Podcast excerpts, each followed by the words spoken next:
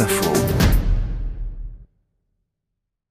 Harcèlement, parce que cette année a témoigné de la libération de la parole, celle d'Adèle Haenel, de plusieurs femmes dans l'affaire Maznef, ou encore dans le monde du patinage artistique. Je pense directement au harcèlement. Ont-elles déjà parlé de harcèlement?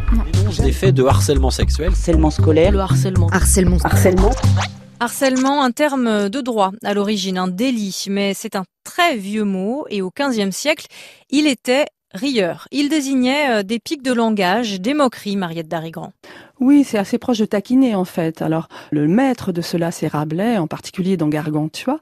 Il recommande au lecteur de savoir harceler les gens dont on se moque. Par exemple, pour lui, les membres du clergé ou de la Sorbonne, c'est professeur un peu pontifiant. Donc, il faut les critiquer avec humour parce que, selon Rabelais, ce sont des singes qui répètent sans réfléchir les choses. Le contraire du véritable humaniste.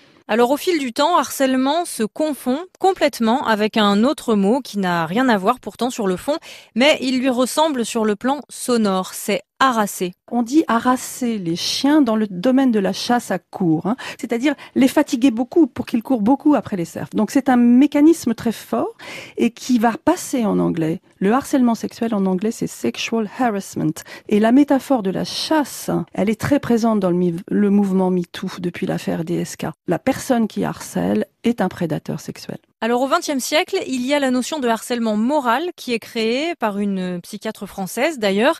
C'est à cette époque que le harcèlement entre dans la loi, donc en particulier pour le monde du travail.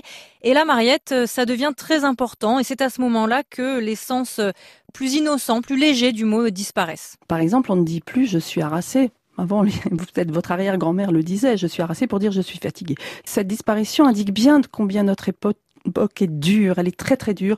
On connaît le, danger en particulier de cette fatigue du harcèlement chez les ados par exemple. Les ados qui se font harceler, eh bien ils deviennent, ils vivent une sorte d'harassement fatal. Hein. C'est une fatigue mentale si dure, si grande qu'elle peut les pousser au suicide.